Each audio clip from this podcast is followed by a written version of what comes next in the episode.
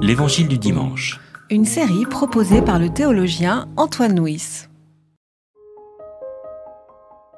Or, ce même jour, deux d'entre eux se rendaient à un village du nom d'Emmaüs, à soixante stades de Jérusalem. Et ils s'entretenaient de tout ce qui s'était passé. Pendant qu'ils s'entretenaient et débattaient, Jésus lui-même s'approcha et fit route avec eux. Mais leurs yeux étaient empêchés de le reconnaître.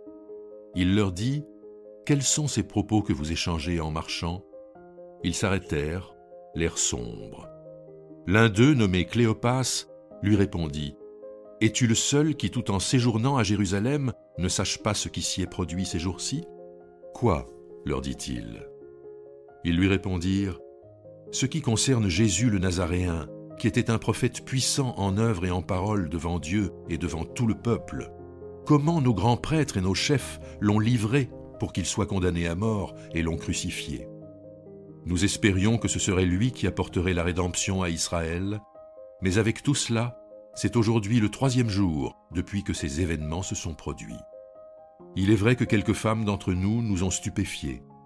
Elles se sont rendues de bon matin au tombeau, et n'ayant pas trouvé son corps, elles sont venues dire qu'elles avaient eu une vision d'ange qui le disait vivant. Quelques-uns de ceux qui étaient avec nous sont allés au tombeau, et ils ont trouvé les choses tout comme les femmes l'avaient dit. Mais lui, ils ne l'ont pas vu. Alors il leur dit, Que vous êtes stupides, comme votre cœur est lent à croire tout ce qu'ont dit les prophètes. Le Christ ne devait-il pas souffrir de la sorte pour entrer dans sa gloire? Et commençant par Moïse et par tous les prophètes, il leur fit l'interprétation de ce qui, dans toutes les Écritures, le concernait. Lorsqu'ils approchèrent du village où ils allaient, il parut vouloir aller plus loin, mais ils le pressèrent en disant ⁇ Reste avec nous, car le soir approche, le jour est déjà sur son déclin. Il entra pour demeurer avec eux. Une fois installé à table avec eux, il prit le pain et prononça la bénédiction. Puis il le rompit et le leur donna. Alors leurs yeux s'ouvrirent, et ils le reconnurent.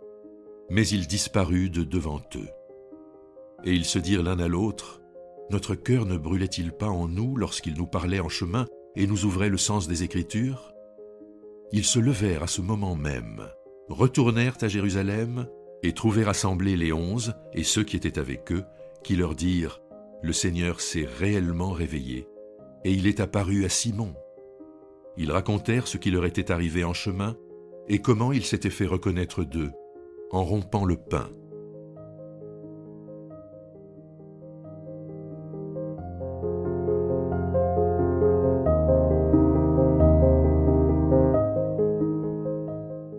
Lorsque Jésus rencontre les pèlerins, euh, ces derniers lui disent, nous espérions que ce serait lui qui apporterait la rédemption à Israël mais manifestement, euh, celui qui devait apporter la rédemption est mort sur la croix. Et pour les pèlerins, la croix signifie l'échec, signifie le rejet. Les pèlerins ont le sentiment de s'être euh, trompés. Les pèlerins ont le sentiment que ils ont suivi Jésus, ils ont espéré en lui, ils pensaient vraiment que c'est lui qui allait euh, apporter le salut en Israël. Et puis voilà, c'est que les choses ne se sont pas passées comme ils pensaient et ils sont, ils sont dans un deuil, dans un deuil profond. Pourtant, pourtant, nous voyons que lorsque nous lisons l'évangile de Luc, à trois reprises, Jésus a annoncé sa passion et sa résurrection. Mais les disciples n'ont rien entendu.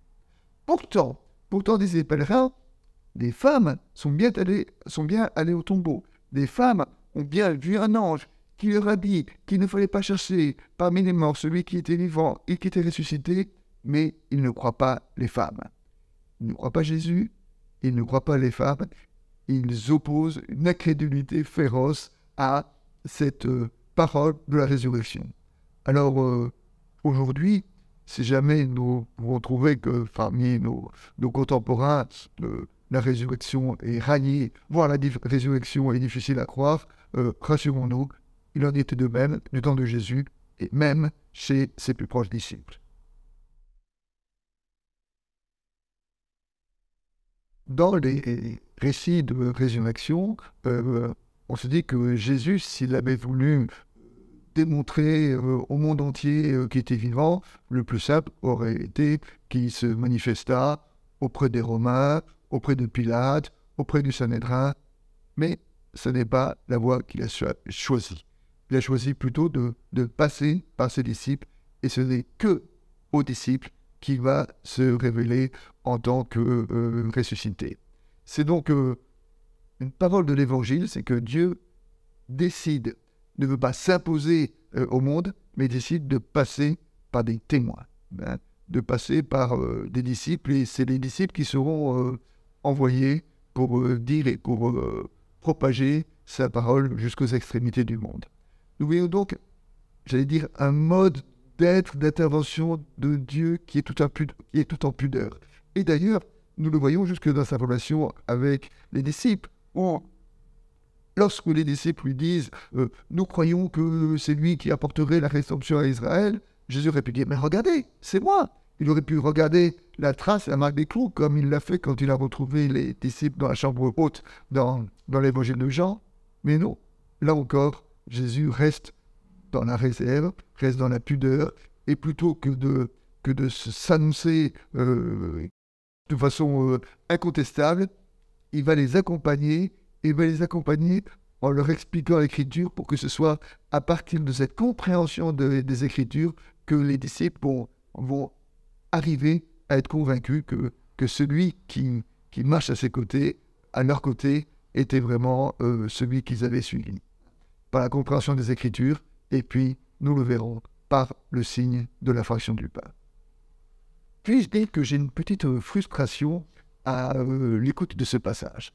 C'est lorsque Luc, donc l'auteur du troisième évangile, nous dit Commençant par Moïse et les prophètes, Jésus leur fit l'interprétation de ce qui les concernait dans les Écritures. J'aurais aimé que Luc nous en dise un peu plus sur euh, quels sont les textes des Écritures et des prophètes auxquels Jésus a fait appel pour euh, dire ce qui le concernait dans les Écritures. Là, il y a une certaine euh, frustration. Alors nous sommes conduits, condamnés aux spéculations, aux hypothèses, et euh, dans mon travail sur euh, le... J'ai fait un travail sur les citations du Premier Testament qui apparaissaient dans le Nouveau Testament. Et là, j'ai trouvé que le, verset du Premier Testament qui était cité le plus grand nombre de fois, c'est le verset du psaume 118 qui dit La pierre qu'ont rejetée les bâtisseurs est devenue la pierre de l'angle. Eh bien, peut-être que Jésus a partagé ce verset avec ses disciples. En tout cas, euh, quand la première Église a essayé, a été confrontée au problème redoutable de quel sens spirituel, quel sens théologique donner à la croix, euh, les, occurrences de ce verset nous laissent supposer que une des réponses a été dans ce verset la pierre rejetée les bâtisseurs est devenue la pierre de l'angle, c'est-à-dire que la croix, qui peut être interprétée dans une première lecture comme étant un rejet de Dieu, peut-être aussi euh, une espèce de rupture dans l'histoire qui dit une nouvelle histoire, un nouveau commencement, et le commencement d'une église, d'un édifice, d'un bâtiment qui sera construit à partir de cette pierre angulaire de la croix.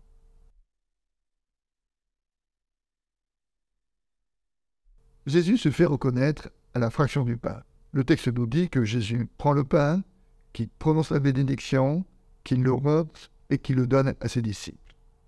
Ces quatre verbes se retrouvent exactement dans l'évangile de Luc, dans le récit de la multiplication des pains, et à un petit détail près dans le récit de ce que nous appelons l'institution de la scène, c'est-à-dire dans le récit du dernier repas que Jésus a euh, partagé avec ses disciples. L'évangile ne dit pas que les pèlerins d'Emmaüs ont participé au dernier repas que Jésus a partagé euh, avec ses apôtres, mais peut-être que les apôtres euh, l'ont raconté. Et en tout cas, euh, les pèlerins ont partagé souvent des, repas avec Jésus.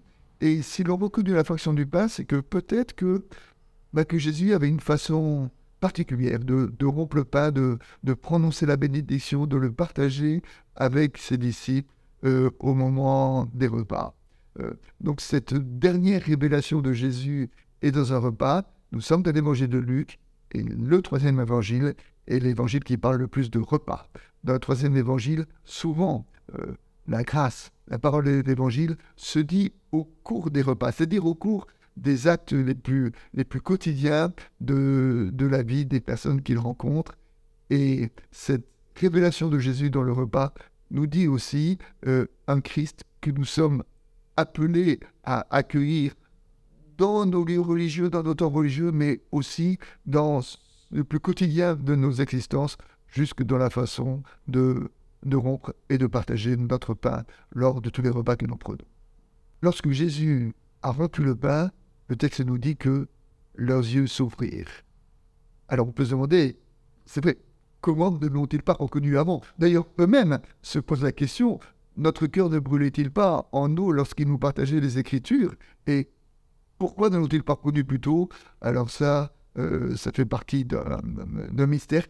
Qu'est-ce qui fait qu'à un moment, on comprend? Alors qu'avant, on avait l'impression que, que les choses étaient, étaient pas claires, étaient, étaient floues dans notre, dans notre esprit. Dans un verset de la deuxième épître aux Corinthiens, euh, Paul dit que euh, lorsque nous abordons l'Écriture, c'est comme s'il y avait un voile et que lorsque le Seigneur se présente, alors le voile tombe et il y a une sorte de, d'évidence dans, dans la parole de, de, l'Écriture. Eh bien, ce que les, apôtres ont compris ou vécu à ce moment-là, cette espèce de, d'évidence de la présence de Christ, de l'évidence de ce qu'ils avaient euh, devant les yeux. Avant, le Christ était devant eux, mais ils ne voyaient pas, et il a fallu le signe pour que tout à coup, ils réalisent que, que ce qu'ils vivaient était une épiphanie, c'est-à-dire une manifestation de Dieu. Euh, Charles a dit, il faut dire ce que l'on voit, et surtout, il faut toujours, ce qui est plus difficile, voir ce qu'on voit. Et peut-être justement que le propre de la foi, c'est de nous aider à voir ce que nous avons devant les yeux, c'est à voir le monde avec les yeux de Dieu et à voir la présence de Dieu dans les actes les plus quotidiens de notre journée et dans la vie du monde. Comme illustration, dans, le livre de la Genèse, euh, Agar, la servante d'Abraham et la mère d'Ismaël, est chassée dans le désert elle marche dans le désert et puis le texte dit qu'au bout d'un moment euh, arrive le moment où elle n'a plus d'eau, alors elle laisse son fils à distance, elle s'assoit sur un buisson et elle attend, la mort. Et le texte nous dit qu'à ce moment-là, il y a euh, un ange qui arrive, qui lui ouvre les yeux et elle voit qu'il y avait devant elle un puits. Et les commentaires disent que le puits était là, simplement Agar ne l'avait pas vu et que l'intervention de, l'ange, c'était simplement de lui ouvrir les yeux pour voir le puits qui était devant elle. Mais il me semble que dans ce récit-là, il y a une belle métaphore de notre, de notre regard sur le monde, de notre compréhension de la foi, que Dieu nous ouvre les yeux pour voir tous les puits qui jalonnent notre chemin.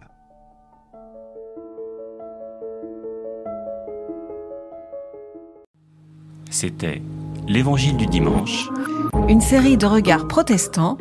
Enregistrée par Antoine Nuis. Voix off, Dominique Fano-Renaudin.